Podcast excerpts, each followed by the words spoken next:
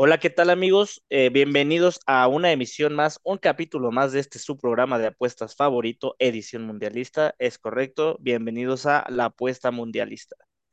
El día de hoy me acompaña una personalidad del internet bastante guapa, bastante guapo, perdón, bastante guapo, bastante carismático y sobre todo bastante emocionado de estar aquí con nosotros. Mi estimado Carlos-Stats, ¿cómo estás tú el día de hoy?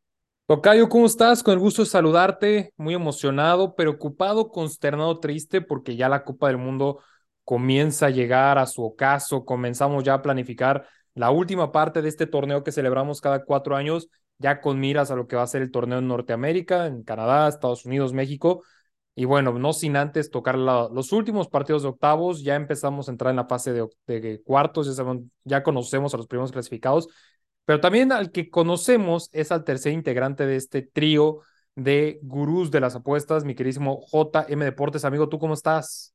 Te ves bien, ¿eh? eh sí, gracias. ¿Cómo estás? bien. Pero te ves mejor tú ya en tu. Ya te estás empezando a codear con los buenos, con los periodistas de verdad, y me da mucho gusto. Como dices, empieza, se empieza a ver el final de la Copa del Mundo, que ya se acabaron las sorpresas. Sabemos que las sorpresas casi siempre son en fase de grupos, rara vez tenemos en eliminación directa, pero se viene lo mejor también. Lo mejor yo lo tenía desde antes, amigo, lo tenía cuando los conocí a ustedes. Charlie, Jesús, pues platiquemos de los últimos partidos de octavos, ¿qué les parece? Un duelo histórico por ahí entre el Marruecos-España que tiene implicaciones pues, un poquito de tintes políticos. ¿Qué ves ahí, Charlie? Sí, eh, bueno, vemos, veo una España que está jugando bien, sin embargo, no está haciendo la España que pensábamos iba a ser cuando arrancó el torneo. No estoy menospreciando el equipo español, simplemente pensábamos que iba a pasar caminando, que iba a pasar arrasando, y por ahí sí vimos que tuvo ligeras eh, complicaciones, lo podemos ver simplemente en que hubo unos minutos en los que no estuvieron clasificados. No sé si por ahí se dieron a. Sí, es correcto. Se enteraron ustedes. Sí, sí, sí. Eh, yo creo que yo creo que España se lleva este partido, pero no creo que Marruecos se la deje tan fácil como podríamos pensar. Eh, también han hecho un gran papel, pasaron como primeros de sus grupos, de su grupo, entonces eh, no hay que descartarlos por completo. Creo que en los dos partidos que quedan, o sea, creo que todos los clasificados a cuartos, no me dejan mentir, son selecciones, vamos a llamarlas top, históricas, que tendrían que estar ahí que serían juzgadas si no estuvieran ahí. Y creo que mañana España tiene que ganar este partido para, pues, respetar esto. Como dicen, se acabaron las sorpresas. En, en octavos, por lo regular, ya no tenemos tantas sorpresas, pero hay que dar el resultado. Mi pick para este partido. Ajá, ah, dime, dime. Por cada gol que anotó España, recibió, más bien, por cada tres goles que anotó España en fase de grupos, recibió solo uno. Eso, eso es apantallante, estamos de acuerdo.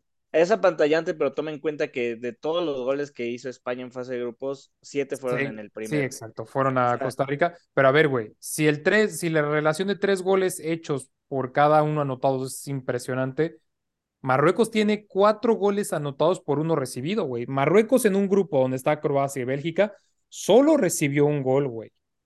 Por eso te digo, no hay que descartarlos. No vamos a pensar que España va a, golear. Es una selección muy joven, promedio de edad de 26.2 años. Híjole, y, tiene jugadores que, o sea, todo el mundo conocemos, güey, jugadores del Chelsea. Por ahí tiene a Sijic, Hakimi, Román Saiz.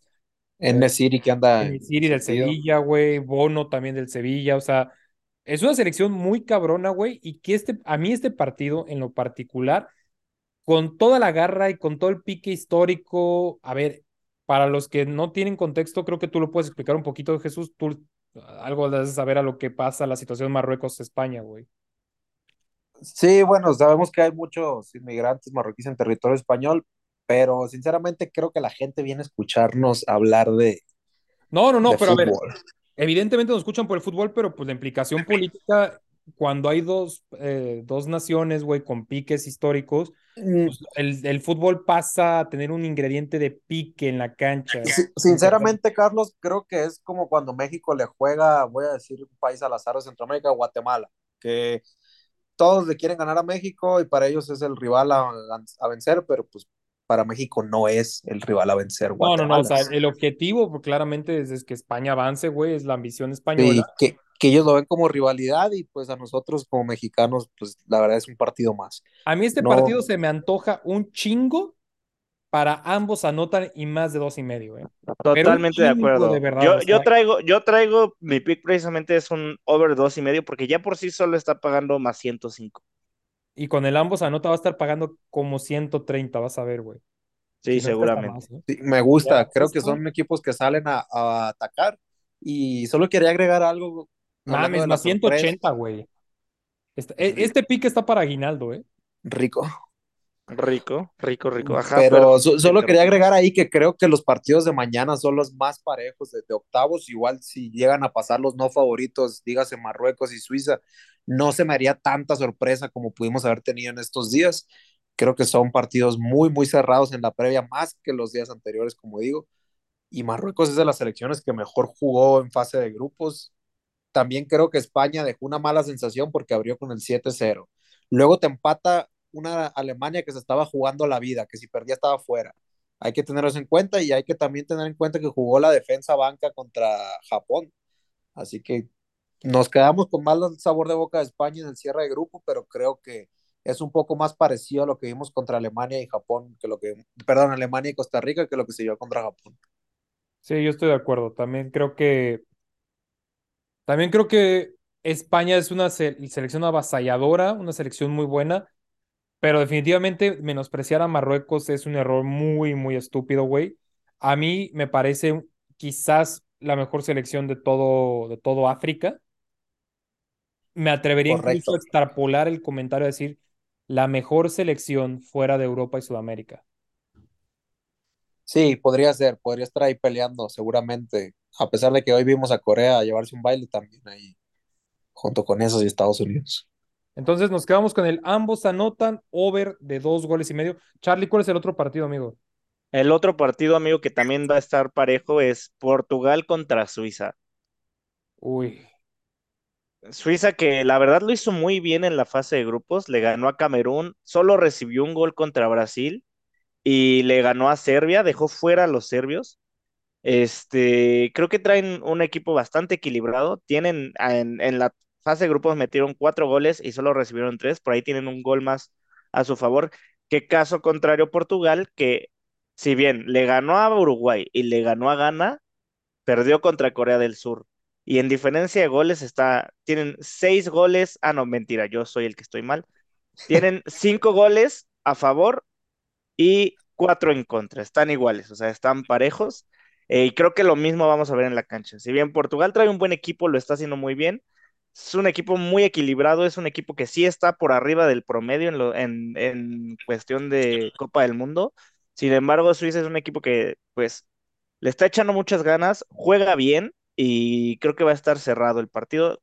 Confío en que se lo va a llevar Portugal porque por superioridad en calidad y de jugadores la tiene. Sin embargo, en lo que hemos visto en esta Copa del Mundo, puede ser un partido cerrado que se va a definir por un gol. Les voy a dar un dato curioso porque también nos gusta hacer un, podcast cultural.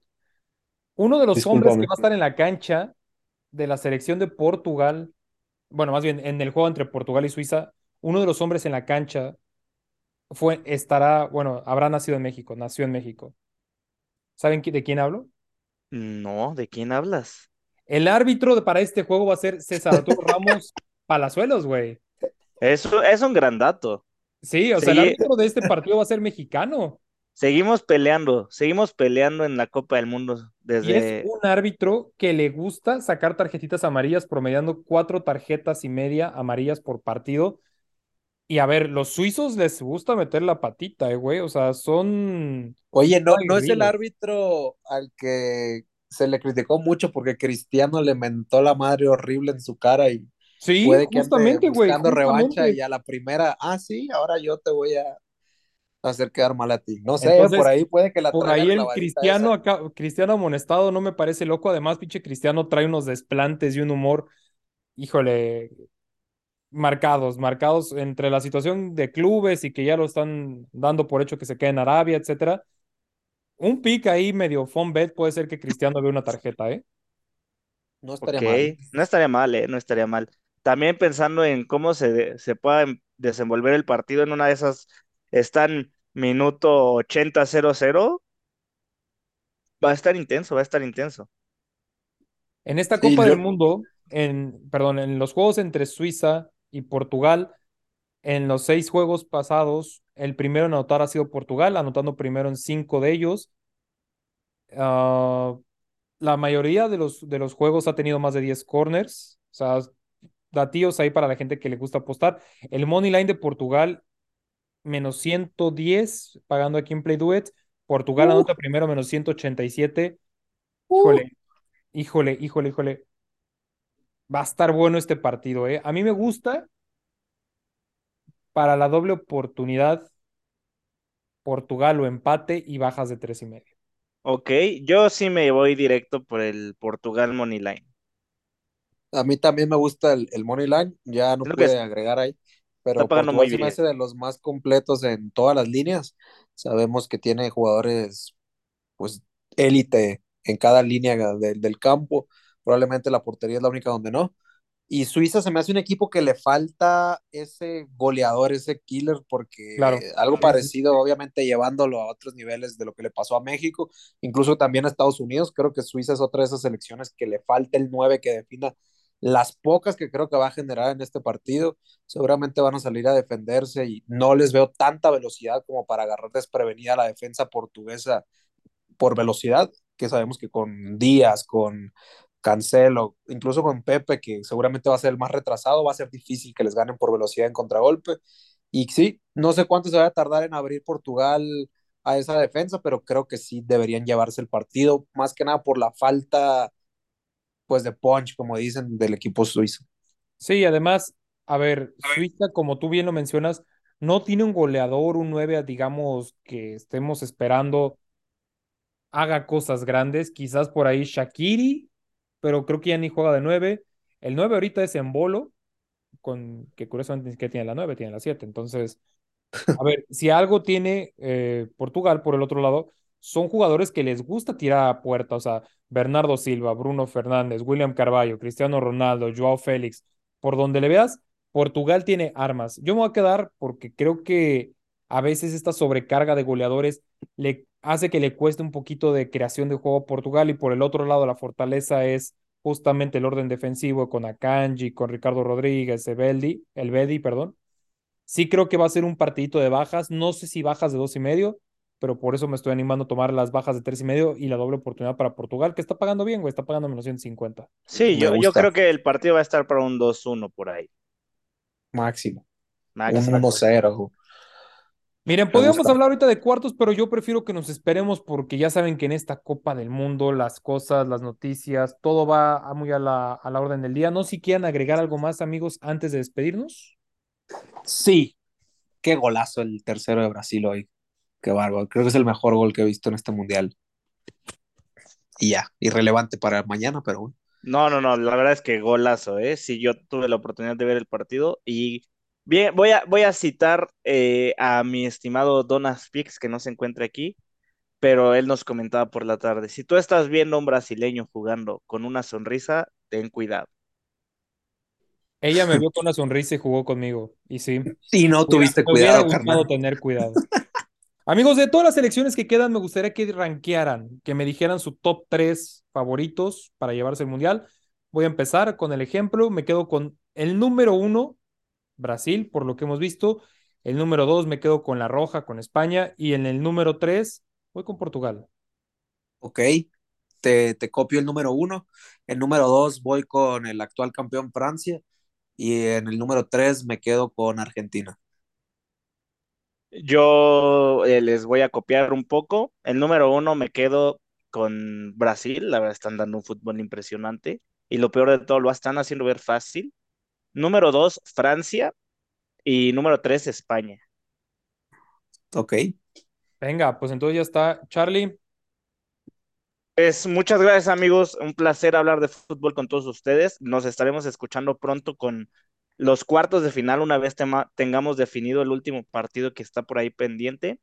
Eh, no sé si quieran dar un comentario extra, despedirse, mandar saludos, porque si sí, no me importa, ya nos vamos a dormir, tengo sueño y nos pues vemos Nos Antes de vemos despedirnos, pronto. pues extenderles la invitación para que a los cuartos con Charlie, con Jesús y con Uf, Escalón. uf, Uf, sí, al cuarto con ustedes, claro que sí. a donde sea con ustedes. Bueno, amigos, esto está tornando un poco raro, entonces vámonos a dormir. Mucho gusto en Vámonos. escucharlos. Hasta la próxima.